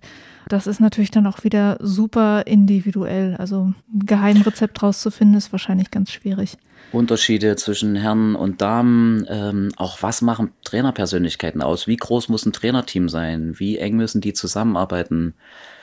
Total spannend. Also wir arbeiten ja in Sachsen viel auch mit den Norddeutschen zusammen. Auch ein tolles Team, was so echt super an einem Strang zieht. Die, plötzlich treffe ich die alle bei mir im Steinbruch. Da haben die dann mal wieder eine Steinbruchfahrt zusammen gemacht, wo ich denke, ach cool. Also da ist ganz viel Drive dahinter und die Ergebnisse sind dann auch ähm, gerade jetzt im Nachwuchsbereich schon ziemlich gut, ja. Wen siehst du denn eigentlich gerade so im äh, Nachwuchsbereich, wo du denkst, da könnte was gehen zukünftig. Also hast du, hast du irgendwie Leute so in der Jugend, wo du wirklich denkst, yeses? Also wir haben ja jetzt auch gerade die Youth World ja, Championships gehabt, richtig, äh, auch ja. in Russland. Das denke ich bei uns, ja. Das denke ich aber leider auch ganz oft bei anderen Nationen und denke dann, uh, also tatsächlich geht da jetzt auch in anderen Nationen einiges. Also wenn ich mir die Franzosen angucke, äh, die Amis angucke, aber ähm, auch bei uns. Also da muss man ja ganz klar sagen, dass in Augsburg tolle Nachwuchsarbeit gemacht wird. Also die Ines, was die da für den Bayern-Kader anstellt, da kommen ja jedes Jahr unwahrscheinlich viele Athletinnen und Athleten nach. Baden-Württemberg genau das Gleiche. Äh, ich will jetzt niemanden vergessen. Also es gibt so viele tolle äh, Stützpunkte, die eine tolle Jugendarbeit machen. Aber wenn du mich ganz konkret nach äh, Namen fragst, Johann Söhngen, Finn Altemüller, die ich gern beobachte und begleite. Dann noch zum Beispiel die Anna, Anna-Maria Appel, die bei der Ines in Augsburg trainiert. Ähm, das sind schon tolle Jugendliche, die danach kommen, die auch so als Persönlichkeit schon total äh, spannend sind. Also ich glaube wirklich, dass auch es wichtig ist, einen starken Kopf zu haben, diesen ganzen Pressure zu äh, bestehen, sich immer wieder schinden zu wollen. Und ähm, das sind jetzt so die drei Namen, wo ich denke, hm, da erwarte ich auch einiges in Zukunft. Aber ich habe jetzt definitiv auch fünf Namen vergessen, die im Jugendbereich unterwegs sind, äh, von denen wir, glaube ich, in den nächsten Jahren auch noch viel hören werden. Mhm. Und was wir ja jetzt auch gerade erlebt haben durch Olympia, ist, dass Leute angefangen haben, sich sehr für Speed zu interessieren und auch zu spezialisieren. Glaubst du, dass das etwas ist, was anhält, dass wir also jetzt in der Jugend halt Leute haben, die sagen, okay, und das ist jetzt mein Ding und da bereite ich mich auf die World Cups vor? Dadurch, dass wir jetzt mehr und mehr auch Speedwände in den Hallen haben, denke ich, ist die Chance groß. Also weil man tatsächlich für das Speedklettern andere Voraussetzungen braucht oder durchaus, wenn man auch merkt, dass man so ein bisschen im Lied ähm, nicht weiterkommt, äh, gibt es schon auch im B-Jugend- oder C-Jugendbereich äh, die Möglichkeit, so eine Spezialisierung zu fahren. Und zum Beispiel bei meinem Kindercup jetzt am Wochenende im Mandala gab es einen Speedboulder was für ein Spaß den Kindern das gemacht hat, diesen Boulder in der kürzesten Zeit zu bewältigen. Also da gibt's auch so, ein, so eine Challenge. Äh, ich mache immer wieder den gleichen Weg und versuche einfach noch eine Zehntel und noch eine Zehntel schneller zu sein. Das scheint irgendwie auch eine tolle Trainingsmotivation zu sein. Deswegen denke ich, dass wir, wenn Speed einzeln behandelt wird, trotzdem auch in der Speed-Richtung wirklich äh, tolle Athleten sehen und Athletinnen sehen werden. Ich glaube aber, dass sich das wirklich auseinander dividieren wird, so bis jetzt zu nächsten Olympischen Spielen sein wird, dass also Lead- und Boulder-Spezialisten auf der einen Seite trainieren und auf der anderen Seite absolute Experten für das Speedklettern entstehen werden, die dann aber auch im Ausdauerbereich jetzt nicht so fit sein werden. Und das hat ja auch was mit der Struktur zu tun. Wenn es dafür eine olympische äh, Medaillensatz gibt für Speedklettern, wird auch die ganze Struktur dahinter so sein, dass das ordentlich äh, gefördert wird. Und Speedklettern ist so standardisiert, dass man absolut, also da ist die Trainingsmethodik, ich will nicht sagen einfach, aber da weiß man halt ganz genau, was man trainieren muss, um zum Erfolg zu kommen. Also dann lag es wirklich am, da hat man dann zu wenig trainiert oder irgendwas. Also das ist einfacher auch zu planen. Und deswegen denke ich auch aus organisatorischer und Coaching-Sicht wird Speedklettern einfach immer auch den Stellenwert und den Platz haben. Und die, die Trennung wird es ja jetzt erst bei den nächsten Olympischen Spielen geben. Wie hat dir denn mhm. persönlich das Olympiadebüt jetzt mit den drei Disziplinen gefallen? Ganz ehrlich, ähm, ich habe natürlich, ich bin selber nicht mit Speedklettern groß geworden und ich hatte selber auch so ein bisschen Vorbehalte am Anfang und ich kann mich an meinen ersten Speed-Wettkampf erinnern, wo ich so ein bisschen auch so reingegangen bin wie, naja gut, jetzt machen wir mal die Speed-Disziplin und bringen die mal dem Publikum nahe, aber so mit so halb angezogener Handbremse. Und ich habe dann während des Wettkampfs gemerkt, dass das beim Zuschauen wirklich Emotionen erzeugt. Also du sitzt vor der Wand, hast zwei Menschen, die die gleiche Route klettern und du kannst mitfiebern, wer von den beiden jetzt zuerst oben ist. Und egal, ob du nachvollziehen kannst, wie sich die Griffe anfühlen, wie lang die Route ist, wie die Wandneigung ist, was wirklich bedeutet, da in 6,3 Sekunden hochzuklettern, du merkst, Achtung, alles ist leise, jetzt geht's los und du wow, sechs Sekunden Vollgas und dann buh. Das ist Emotion und das ist Spannung. Und deswegen muss ich ehrlich sagen, habe ich nach meinem ersten moderierten Speedwettkampf gedacht, ja, die Sportart ist zwar bisher hat die keinen Stellenwert bei uns gehabt, aber die hat ihren Platz. Allerdings war natürlich im nächsten Gedankengang dann auch schwierig, weil ich genau wusste, dass die Menschen, die im Seil und beim Bouldern so sackstark sind, also zur Weltelite gehören, die werden es jetzt nicht hinkriegen, gegen die Experten im Speed wirklich anzukommen. Und wie man das aufwiegen kann, ich meine, die Alternative wäre gewesen, wir hätten nur Speed bei den Olympischen Spielen gesehen. Das hätte ich auch echt schade gefunden, weil natürlich unsere Lieblingsdisziplinen nicht dabei gewesen wären. Das so als Kompromiss ähm, für das erste Jahr, tut's für den Adam leid, ne? Also ihr habt bestimmt auch die Interviews äh, gelesen, mhm. für Menschen, die wirklich unendlich stark sind in einer dieser drei Dis oder in zwei dieser drei Disziplinen, die aber dann eben da, wo es um Prestige geht, da wo es um Sponsorengelder geht, da wo es um Bekanntheit geht, eben nicht ganz oben stehen können, weil es da irgend so einen kleinen 18-Jährigen gibt, der einfach alles von Anfang an super trainiert hat und insgesamt das beste Resultat erzeugt das tat mir schon ein bisschen leid für die Cracks. So. Und deswegen bin ich schon sehr froh drüber, dass wir dann beim nächsten Mal wirklich da eine Trennung haben. Ich finde auch das okay, Bouldern und äh, Leadklettern zusammenzuwerten. Die meisten Athleten klettern ja den Zirkus, die beiden Disziplinen auch im Weltcup-Zirkus oder im nationalen Zirkus. Das als Dreierkombi zu machen, war dann eine Benachteiligung, finde ich, für die Alten und eher ein Vorteil für die ganz Jungen, die also schon im Jugendbereich mit allen drei Disziplinen, Disziplinen gefördert wurden auf der anderen Seite, ne, viele haben mich nachher angesprochen und gesagt, oh, ihr Kletterer, wie schnell ihr da die Wand hochrennen könnt. und ich immer denke, ah ja, stimmt, das ist dir also aufgefallen. Genau, ja, also ja. in der Öffentlichkeit ist dann auch das Speedklettern wirklich, so wie es das IOC auch ähm, gedacht hat, als das, boah, das ist Klettern, boah, ihr seid ja krass, sowas, was ihr da macht. Wo ich habe auch denke, okay, andere Sachen gelesen. Äh, Im, im Instagram-Channel der Sportschau war das so, das ist Klettern, das ist ja immer dieselbe Route. Ah, ne, das ist, okay, das ist dann die andere Variante. Anderen wiederum natürlich haben auch gesagt, ey krass, wie schnell sind die denn so, ne? Mhm. Also ich denke, die Aufmerksamkeit hat sowohl bei der deutschen Meisterschaft als auch bei Olympia hat dann doch äh, diejenigen, die vorher noch nie was mit unserer Sportart zu tun haben, die haben zuerst wieder bei Speed hingeguckt. Ja. Mhm. Ähm, und das, äh, ich finde es ja auch immer wieder witzig, wenn man ähm, so sagt, ja, ich äh, bin da im Klettersport und Bouldersport unterwegs und da gibt es auch Wettkämpfe. Und dann ist ganz oft die erste Frage, ja, und dann geht es darum, wer am schnellsten ist, ne? So, also. Das, die Zeit äh, zählt, ne? Die Zeit zählt. Ja, ja. Erstmal also, irgendwie nicht. Das ist so dieser erste Eindruck. Von daher holt Speed die Leute irgendwie ab. Das mhm. ist schon so. Bleiben wir mal bei der Entwicklung vom Kletter- und Bouldersport. Du hattest jetzt schon so ein bisschen über Training geredet, darüber, was du vielleicht nicht so gut findest äh, an der Entwicklung. Wie beobachtest du denn so die jungen Athletinnen und Athleten in Deutschland? So was hat sich bei denen getan, seit sozusagen der Sport größer geworden ist, vielleicht auch mehr Möglichkeiten da sind? Du begleitest, wie ich ja schon so oft gesagt hatte, jetzt äh, viele Leute wirklich von Anfang an. Siehst du, dass da sich viel mehr Perspektiven auch jetzt für die Leute auftun, dass, dass man auch so als junger Athlet, Athletin denkt, so, das ist was, da, da hänge ich mich jetzt rein, weil das bringt vielleicht tatsächlich was. Merkst du das? Also da will ich vielleicht jetzt eher mal von der regionalen Ebene sprechen. Bei mir hier in Leipzig und in Sachsen, wir sind ja auch dabei, ein Leistungskonzept aufzustellen oder haben es schon aufgestellt, wie es eben darum geht, einmal, äh, wie bringt man Schule und Training unter einen Hut? Wie gibt's Trainingsstätten, äh, die so professionell sind, dass es Top-Routenbau ist und Top-Trainingsbedingungen äh, hat? Und ich finde, da passiert schon gerade extrem viel.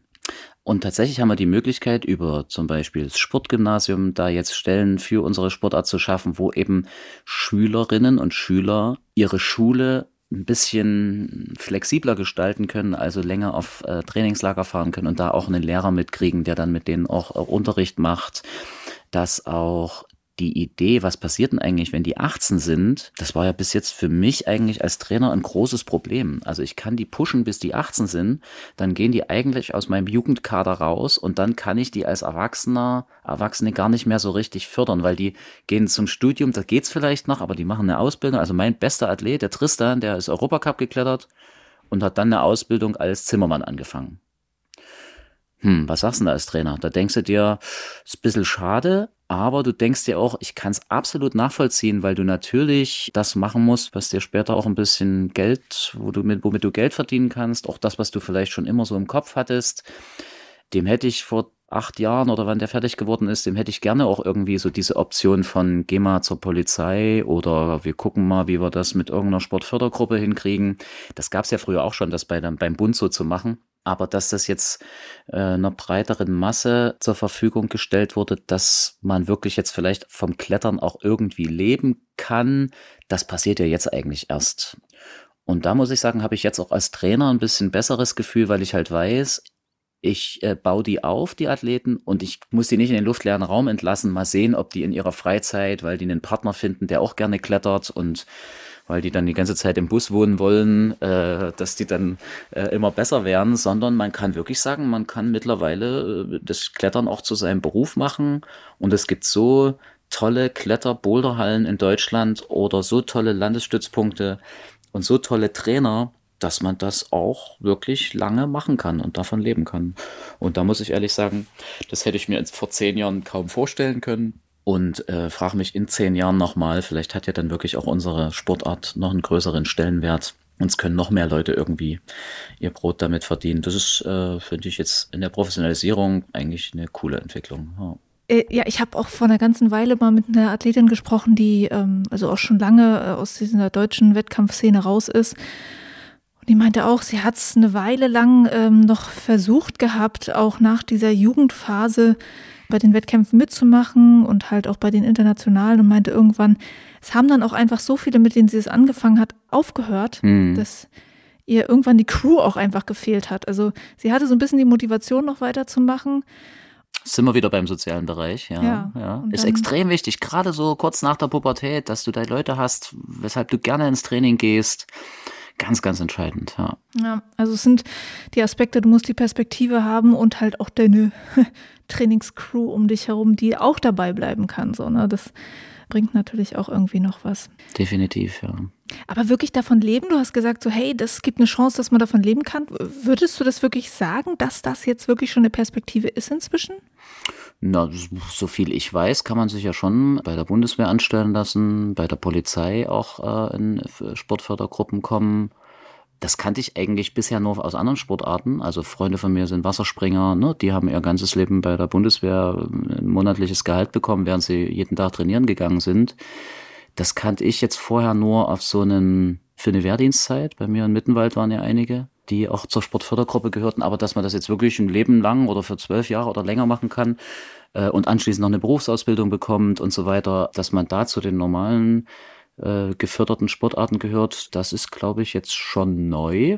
Und dass die Leute, die jetzt äh, im Nationalkaderstatus haben, da auch äh, einfacher eine Förderung in den Fördertöpfe rutschen. Ich denke, dass das äh, jetzt schon auch die Entwicklung dieser Olympia-Zugehörigkeit ist, ja. Ja, ich weiß schon, dass es da ein paar Leute gibt, die dann mit der Bundeswehr und so diese Kooperationen äh, haben, aber ich hätte jetzt gedacht, so das ist sehr vereinzelt noch. Zum Beispiel finde ich es aber auch interessant, äh, inwiefern Sponsoren immer besser auf uns aufmerksam werden.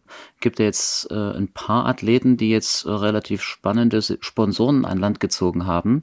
Auch da finde ich, hat sich viel getan. Also ich habe für meinen Kader in Leipzig zum Beispiel sehr gute Sponsoren gefunden, die die über Jahre schon toll äh, unterstützt haben, wo ich denke, boah, krass, also am Anfang, als ich geklettert bin, da hat sich keiner so richtig dafür interessiert, irgendwelche Logos auf die Hosen zu machen und dafür wirklich eine Menge ähm, Unterstützung zu bekommen. Und sei es einfach nur materielle Unterstützung, dass du im Jahr so und so viele Kletterschuhe bekommst oder Material und Crashpads und Echsen und so weiter. Aber das hilft ja zumindest auf dieser unteren Ebene schon auch mehr und mehr. Und ich finde tatsächlich, dass wenn ich jetzt auf dem Weg gehe, äh, Sponsoren für meinen Kader zu finden, für mein Team hier in Leipzig zu finden, wird es immer ein bisschen einfacher, finde ich. Man muss sich nur trauen und es gibt doch auch viele Firmen, die da auch unsere Sportart, glaube ich, cool finden und da auch gerne irgendwie einen Fuß in die Tür kriegen wollen.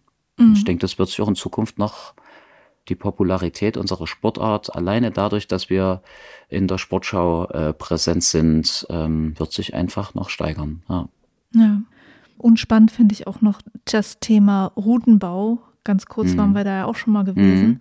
Mhm. mhm. Der Routenbau ist natürlich auch wichtig, wie der sich verändert, wenn wir jetzt auf den Wettkampfsport gucken, aber natürlich auch so im Breitensportbereich, ne? also dass diese Sportart interessant ist. Wie hast du Veränderungen im Routenbau erlebt in der Zeit, in der du den Sport beobachtest? Also hm. findest du da da gab es irgendwie Sachen, wo du gesagt hast, ah Mensch, äh, so, so attraktiv, so cool ist es nicht und es hat sich inzwischen gebessert oder was beobachtest du da? Mhm. Da kann ich so eine kleine Episode gerade vom Wochenende aus dem Mandala bringen. Das Mandala hat an dem großen Block ganz viele Routen im modernen Style, New Style, Modern Style gebaut und er hat zwischendrin eine Route im Oldschool Style. Also für die, die da jetzt nicht mit anfangen können. Also Oldschool bedeutet, früher hat man kleine Griffe. Je kleiner der Griff, desto schwerer war die Route und je besser man diesen Griff zuballern konnte und je mehr die Wandneigung noch zunimmt, desto besser war dein Resultat oder desto besser warst du da in dem Wettkampf. Heutzutage geht es ja oft um diese Situation von pff, gar keine Ahnung, was ich jetzt hier machen soll, äh, bis ich muss mal ganz mutig sein. Ich bin in einer Situation, in der ich eigentlich fast die Kontrolle über meinen Körper verliere, aber ich muss jetzt doch noch einen Zug weitermachen. Also diese experimentelle, unbekannte, mutige Art des Routenbaus, die auch mehr in so eine intuitive Schiene geht. Das ist ja so die moderne Seite, während viel Kraft mit kleinen Griffen und langen Zügen so die alte Variante ist. Kannst es festhalten oder kannst es nicht festhalten? Kannst es nicht halt festhalten, bist du zu schwach, dann bist du, ja, genau, dann gewinnst du hier nicht. Und ich will jetzt ungern in diese ganze Diskussion der Routenbauer und Athleten, die sich da natürlich auch ab und zu mal zu Wort melden und sagen, das hat mir jetzt nicht gefallen bei dem Wettkampf, da will ich mich jetzt gar nicht einmischen, weil ich da nicht weder Athlet noch Routenbauer bin, sondern ich bin ja der Moderator. Deswegen würde ich gern diese Diskussion den Aktiven überlassen. Aber ich habe natürlich beobachtet, dass von dem Oldschool es mehr zum New School ging, bis hin zu, wir nutzen Duotex an Seiten, die wir gar nicht dafür vielleicht ursprünglich mal an den Griffen vorgesehen haben. Also wir, wir klettern an den glatten Flächen entlang. Und tatsächlich finde ich das aber als Experiment legitim.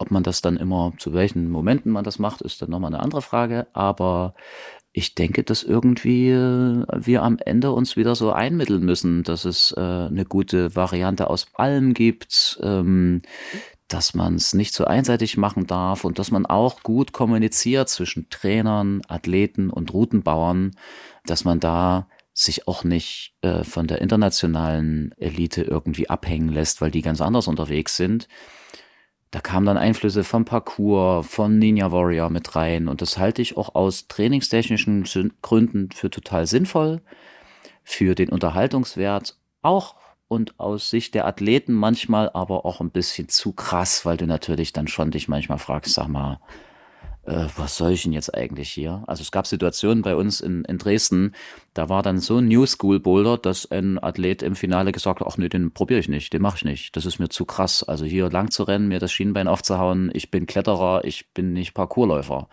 Das war so eine Situation, wo ich dachte, hm, okay, jetzt sind wir an der Stelle angekommen. Wenn dann der Beste aus der Qualifikation im Finale nicht mehr richtig Bock hat mitzumachen, dann ist es natürlich eine blöde Entwicklung und auch ein bisschen schade. Ja. Und ich finde, nicht die einen haben recht oder die anderen haben recht, sondern wir müssen hier ganz klar irgendwie alle sich zusammen an einem Tisch setzen und da gemeinsam eine schöne Lösung finden. Weil, und das hatte ich ja vorhin schon mal gesagt, der Routenbau ist so eine krasse Geschichte. Also wer das noch nicht selber mal miterlebt hat, was es bedeutet, sich da eine Woche vor die Wand zu setzen, jeden Griff einzeln auszuwählen, um Millimeter nach rechts und links zu drehen und plötzlich hält das Ding irgendwie, man kann seinen Körper positionieren und dann drehst du den Griff einen Millimeter weg und dann geht's alles nicht mehr. Dann siehst du die Vorrunde und musst schnell ähm, fürs Halbfinale irgendwas umentscheiden, weil die Vorrunde ganz anders von, der, von den Ergebnissen ausgegangen ist, weil die viel stärker waren, als du gedacht hast. Also wie vielen Dimensionen ein Routenbauer flexibel sein muss und kreativ sein muss und selbstbewusst sein muss. Ja, da kommt dann einer kurz am letzten Abend und sagt, äh, Probe geklettert, ne, das ist so einfach, ja. Und dann denkst du dir, ey, ich habe die ganze Woche hier geschraubt, das habe ich mir genau überlegt, das ist nicht so einfach. Und dann sagte, doch, doch, das ist viel zu einfach. Ich konnte das alles im ersten Versuch klettern. Äh, okay, was machst du denn jetzt? Da nicht, nicht hinzuschmeißen und zu sagen, okay, ich fange nochmal von vorne an, sondern zu sagen, nee, das bleibt jetzt alles so egal, du scheinst einfach nur drauf zu sein, du hast hier ganz andere Bedingungen, als die dann morgen haben werden. Also ich leide oft mit den Routenbauern mit, und denke, oh Gott, bin ich froh, dass ich das nicht verantworten muss, weil es so ein Pressure, der da auf der liegt und die ganze Welt schaut zu und das muss jetzt in diesen vier Minuten alles oder fünf Minuten alles funktionieren. Ja, und dann klettert er da einfach links an in der Verschneidung hoch, was du irgendwie nie abgeklebt hast oder also total krass, ne? Also was nicht alles ist berechenbar und ich ziehe da bei jedem Wettkampf immer wieder meinen Hut vor den Routenbauern, weil es einfach der krasseste Job von uns allen ist. Das muss man fast. Also Entschuldigung, wenn ich jetzt irgendjemanden, aber ich finde Routenbauer haben den meisten Druck und die meisten Sachen äh, im Hinterkopf zu haben. Ja. Kann ich gut nachvollziehen. Ich finde es auch so spannend, wie sie halt diese Innovation der Kletterbewegung so in den Sport reinbringen. Dass die so die Kreativen dieser Szene sind und manchmal vielleicht nicht genug auf die Bühne auch dafür gestellt werden. Ich hatte letztens einen Podcast gehört, ähm, wo, äh, wo Leute gefragt wurden, ähm, ob es nicht irgendwie komisch ist, dass so die Athletinnen und Athleten so die Stars sind. Mhm nicht, nicht zu sagen, dass die keine Stars sind, mhm. aber dass nicht noch mehr die Routenbauer irgendwie auch so die Leute sein könnten, die so ein bisschen gefeiert gehören, ja? Ja, ja, ja. Das habe ich auch schon, also das ist, denke ich, auch ganz oft. Ganz oft sind das natürlich Athleten, die vielleicht früher sehr erfolgreich auch waren. Der Kri zum Beispiel als unser Christian Bindhammer, als unser nationaler Routenbauer, internationaler Routenbauer auch, äh, der natürlich als Athlet ganz stark war, super gefeiert wurde und jetzt ähm, als Routenschrauber auch total gutes Standing hat, super stark arbeitet, aber Manchmal merkt man gar nicht, dass er das war, der das jetzt, der schraubt, ne, für den Adam schraubt er irgendwelche Routen als Vorbereitung für den nächsten, also das ist ja einer der besten Routenbauer der Welt und der schraubt dann beim Jugendcup und das habe ich dann vielleicht dreimal erzählt an dem Wochenende, aber haben das jetzt wirklich alle geschnallt, wer da wirklich für die Jungs und Mädels die Griffe an die Wand geschraubt hat? Die sind ja hinter der, hinter Vorhang, wenn man so möchte. ne? ja, die, und manchmal denke ich mir auch, vielleicht ist es auch äh, so gewollt, weil wenn du dann die ganze Woche dran gearbeitet hast, diese Griffe an die richtige Stelle zu bringen und du bist dir aber nicht, nie sicher, ob das wirklich hinhaut, was du da an die Wand, da willst du vielleicht vorher auch nicht so gefeiert werden, weil es ja doch auch schief gehen kann. also hältst du dich möglichst am Anfang des Wettkampfs etwas hinter den Kulissen, aber vielleicht ist es dann umso wichtiger, sie ganz zum Schluss nochmal richtig hochjubeln zu lassen. Also das ist auch mein Anliegen ganz oft als Moderator, dass ich die dann schon zum Schluss zur Siegerehrung auch nochmal auf die Bühne bitte, die feiern lasse, weil das muss auch entsprechend äh, gewürdigt werden, was die machen. Ja, auf jeden Fall. Das äh, hoffe ich auch, dass ich das im Podcast immer mal mhm. wieder äh, schaffe, da Routenschrauberinnen und Schrauber irgendwie mit reinzubringen und auch deren Arbeit irgendwie ein bisschen mit herausstellen kann, so wie du es ja dann auch auf der Bühne machst. Ähm, dann äh, Organisation von Wettkämpfen. Auch da mhm. hat sich ja, glaube ich, in den letzten Jahren viel getan. Also sei es äh, vom Ablauf der Wettkämpfe her schon, ja. Also ich habe zum Beispiel ähm, ja mal diese eine Podcast-Folge gemacht, wo es um die Geschichte des Bouldersportes ging und wo mir auch Leute einfach von den ersten Wettkämpfen erzählt haben und dass das alles ein bisschen Trial and Error war mit mm. den mhm. Regeln und wie läuft es mm. jetzt eigentlich ab. Da wurde ja auch viel verändert. Ich meine, die, die, die, die letzte Veränderung so war, glaube ich, dass der Bonus jetzt Zone heißt Sachen, wo man sich fragt, okay, was bringt das jetzt gerade? Mhm. Ähm, aber äh, Organisation von Wettkämpfen, was ist dir da aus deiner Perspektive so aufgefallen? Was gab es an guten Veränderungen zum Beispiel? Hm, an der Orga von Wettkämpfen. Also ich glaube, dadurch, dass es äh, unterschiedliche Regionen in Deutschland gibt, die so Vorausscheide machen, um dann so auf nationaler Ebene auch ähm, zum Wettkampf zugelassen zu werden und sich zu qualifizieren, das sind natürlich auch in den einzelnen Regionen in Deutschland ganz gute tolle neue Hallen entstanden. Mehr und mehr DAV-Hallen, mehr und mehr private Hallen. Das heißt, da sind auch mehr Leute in dieser Profession hauptberuflich unterwegs, egal ob als Routenschrauber, als Geschäftsführer von den Hallen. Das heißt, es wird alles insgesamt professioneller. Von der Location über dem Zeitplan, die Menschen, die mehr werden, die dieses ganze Ding organisieren. Früher war es immer, waren es eins, zwei, auf deren Schultern alles lief und zum Schluss war es dann, also wenn ich mich vor 15 Jahren gibt's auch so tolle Videos äh, aus dem Olympiastadion in München, wo die da irgendwie so neben die Matte fallen bei irgendeinem so Weltcup oder so zwischen die Matte, wo du so denkst, boah, krass, das ist ja undenkbar heutzutage, was da auch auf Sicherheit und auf Wettkampfbedingungen geachtet wird. Aber früher war es ja oldschool und schon ein bisschen improvisiert und oder wir haben unsere ersten Wettkämpfe an den Kletterwänden, also Boulder-Wettkämpfe im Einstiegsbereich der Kletterwände äh, gemacht.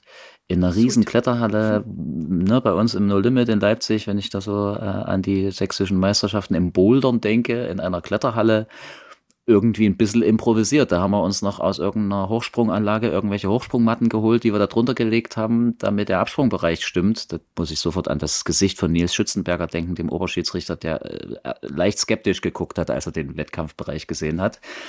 Aber war ein toller Wettkampf. Und heutzutage ist dann klar, okay, ein Boulderwettkampf findet in der Boulderhalle statt. Da sind genug Schiedsrichter da, da ist genug neues Griffmaterial da, da ist alles sauber, da ist eine gute Anlage drin.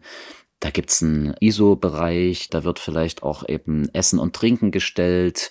Äh, da gibt's vielleicht sogar noch einen Physiotherapeuten, ja, der zwischendurch irgendwie auch zur Verfügung steht. Beim Studio Block zum Beispiel ist es so, dass es da extra Physiotherapeuten gibt für jeden, der irgendwie zugelaufene Arme hat, der kann dann dort am Physiozelt vorbeigehen. Mehr und mehr kommen auch populäre Gesichter dann bei so Wettkämpfen, ähm, die da auftauchen. Das, denke ich, sind so die Hauptdinge, die sich verändert haben das sind die positiven Dinge, die sich verändert haben. Es haben sich aber auch mm, ein paar Dinge von so einem Fun, also die, die Idee von Fun Cups und ähm, nationalen, internationalen Wettkämpfen, diese beiden Ebenen sind ja dann doch aber auch ein bisschen auseinandergegangen. Also für mich, ich finde diese Wettkampfstruktur, wie sie jetzt im internationalen, nationalen Bereich gefordert ist, ist natürlich mehr eine isolierte Geschichte, dieser Intervallmodus. Jeder klettert für sich, man kann gar nicht mehr mit irgendjemand anderem reden. Man klettert fünf Minuten, hat fünf Minuten Pause, klettert fünf Minuten, hat fünf Minuten Pause. Aber es wird ja mehr und mehr so doch wirklich eine Einzelsportart und eine Individualsportart, während wenn ich jetzt bei so einem Fun Cup wie beim Ostblock Cup bin, da sitzen alle gemeinsam vor der Wand, wir reden miteinander, es wird ein Spaß gemacht, man hat noch ein Getränk in der Hand oder irgendwie, also so dieses gemütliche Miteinander. Das ist natürlich dann äh, im Zuge der Professionalisierung auch mehr und mehr äh, auf der Strecke, auch äh, logischerweise, ne, also auf der Strecke geblieben. Und man muss sich ja heute dann aber schon fast entscheiden, gehe ich auf so eine Profi-Ebene, äh, die so ein bisschen steriler, will ich sagen, so ein bisschen ordentlicher ist, oder gehe ich auf eine Spaßebene, wo irgendwie alle miteinander kuschelnd vor der Wand liegen. Aber das kann sich ja jeder raussuchen. Also das ist ja dann wirklich deine Entscheidung, ähm, in welche Richtung du gehen willst. Und so ist es vielleicht auch eine Weiterentwicklung, dass es eben für alle Bereiche auch einzelne Wettbewerbe gibt. Habe ich Bock, das an einem Tag zu machen? Will ich einen ganzen Monat äh, dran projektieren und zum Schluss mein Ergebnis rausgeben? Will ich für Sachsen starten oder will ich für das Team Bunte Berda starten? Äh, all diese Entscheidungen kannst du ja dann für dich auch fällen, in welche Richtung du gehst. Ich höre immer raus, dass du dieses Gemeinschaftliche natürlich super findest, aber glaubst du, dass das in so einem ähm, professionellen Wettkampfbereich irgendeinen Platz dafür gibt, dass das da mehr Einzug hält? Und irgendwie integrierbar ist, in das wir vergleichen uns aber hier natürlich knallhart? Mm, äh, Arco Rockmasters, jetzt äh, vor wenigen Wochen, ist ein gutes Beispiel dafür. Die haben ja, das hat glaube ich nicht als Weltcup gezählt, oder? Also berichtigt mich, nee. bin mir nicht ganz sicher. War, Kannst du das beschreiben, extra. wie das da ablief? Die haben den Modus wieder ein bisschen geändert. Das war ja eigentlich also ich erinnere mich nicht, dass es in den letzten Jahren der Modus war. Die haben einen neuen Modus eingeführt. Die haben also verschiedene Varianten in den Disziplinen eingeführt. Beim Bouldern war es so, dass sie gesagt haben, okay, die Athleten haben so und so viel Zeit, wo sie gemeinsam mit dem Routenbauer an der Wand sitzen und gemeinsam projektieren. Das heißt, man verrät sich gegenseitig Lösungen. Der Routenbauer sieht dann, okay, das ging jetzt zu schnell, ich mache es mal ein bisschen schwerer, jetzt könnt ihr nochmal überlegen. Man kann also diesen Boulder üben, der Routenbauer adaptiert das noch und dann kann man zum Wettkampf, der dann später stattfindet, seine Performance abliefern. Da gibt es wieder so einen gemeinschaftlichen Aspekt. Auch beim Liedklettern. Ob das jetzt die optimale Lösung ist, weiß ich nicht, aber da hat zumindest plötzlich die Dimension Gemeinschaft und dieser soziale Teil wieder oder der Vergleich, oder, ja, der direktere Kontakt miteinander, so würde ich es vielleicht nennen, doch wieder einen größeren Stellenwert. Beim Leadklettern haben sie zum Beispiel zwei Touren parallel geschraubt, die ganz identisch waren und dann ging es darum, diese Lead-Touren zu zweit gleichzeitig zu klettern und wer oben ankam und dann auch noch der Schnellere war, äh, gewinnt diese K.O.-Runde. Also ich wäre tatsächlich dafür, auch für solche, für solche Formate immer mal offen zu sein, da eher hinzugehen, eben mehr zur Gemeinschaft, mehr zur Kommunikation. Äh, ich will jetzt nicht, dass die einen Spaßwettkampf machen, wo die an irgendwelchen Lianen hin und her hangeln wie wir am Wochenende. Das ist, glaube ich, nicht äh, das Ziel. Aber dass es auf einer professionellen Ebene eine gemeinsame Session gibt, das finde ich eigentlich schon cool. Und ich habe jetzt nicht die absolute Superlösung, aber ich würde mich irgendwie freuen, wenn wir, wenn wir den sozialen Aspekt auch wieder irgendwie mehr im Wettkampf hinkriegen würden. Ja. Das würde ich jetzt mal so erstmal als Schlussappell von dir stehen lassen. Ich habe noch äh, zwei Hörerfragen bekommen, ähm, wobei ich glaube, dass eine schon sehr mitschwang in dem, was wir schon gesprochen haben. Ähm, das war eine Hörerin, die meinte, es würde mich interessieren, ob Reini das kritisch sieht oder für gut befindet, dass das Klettern und Bouldern so sehr im Breitensport angekommen ist.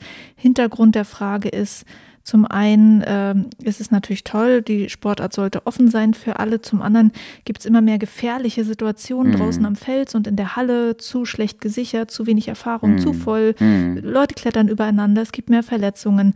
Wie siehst du diese Entwicklung?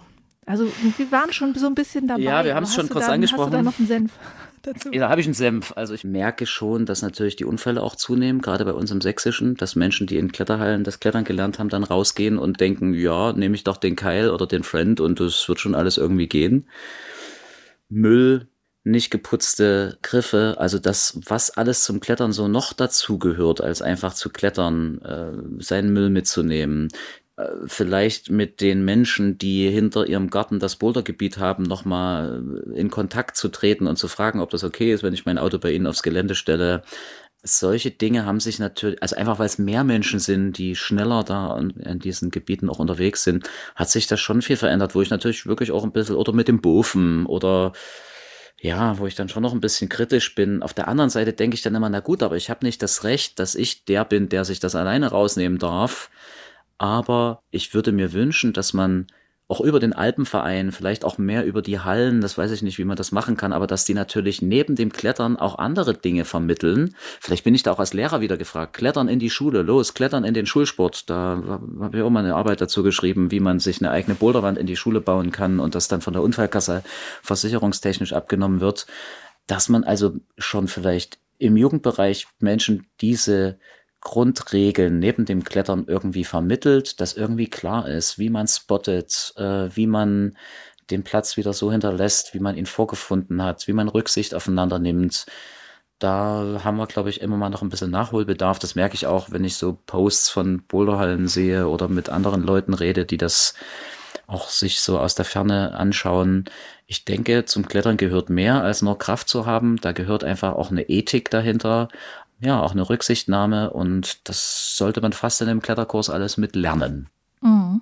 Und äh, Hörerfrage Nummer zwei. Wo siehst du unser aller Lieblingssport in zehn Jahren? Hast du eine Vision? In zehn Jahren, da werden wir für jede Disziplin eine Olympiamedaille haben. Also da wird es dann eine extra Medaille für Lead und äh, Bouldern geben. Das denke ich, ja. Ich denke, dass wir ganz viele Athleten auch an der Sportschule haben werden. Also da auch wirklich eine andere Förderung im Jugendbereich haben. Da spekuliere ich ja auch als Lehrer schon ein bisschen drauf, inwiefern man später vielleicht am Sportgymnasium arbeitet und als Trainer und Lehrer da ist, fände ich eine tolle Entwicklung.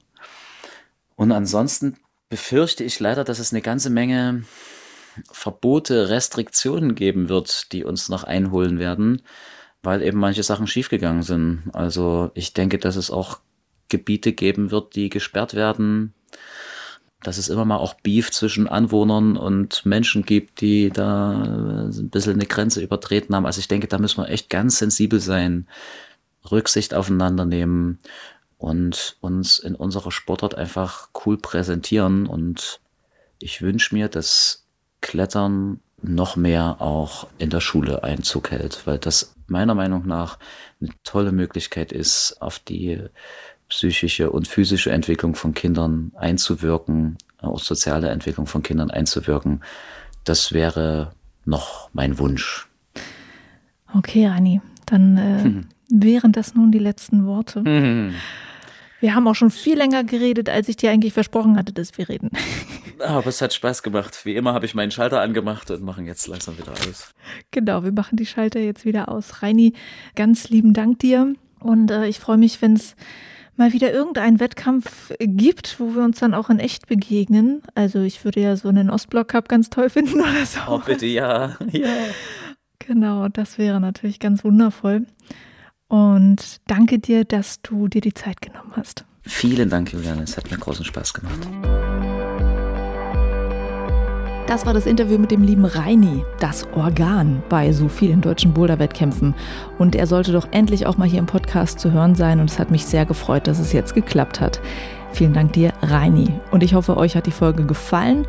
Die Gäste in der nächsten Folge kann ich schon mal ankündigen. Viele wissen es schon, weil ich bei Instagram das schon mal verraten habe, dass es nämlich Hannah Meul sein wird. Also, bis dahin, ich hoffe, ihr seid wieder mit dabei. Juliane mein Name und ich bin wegbouldern.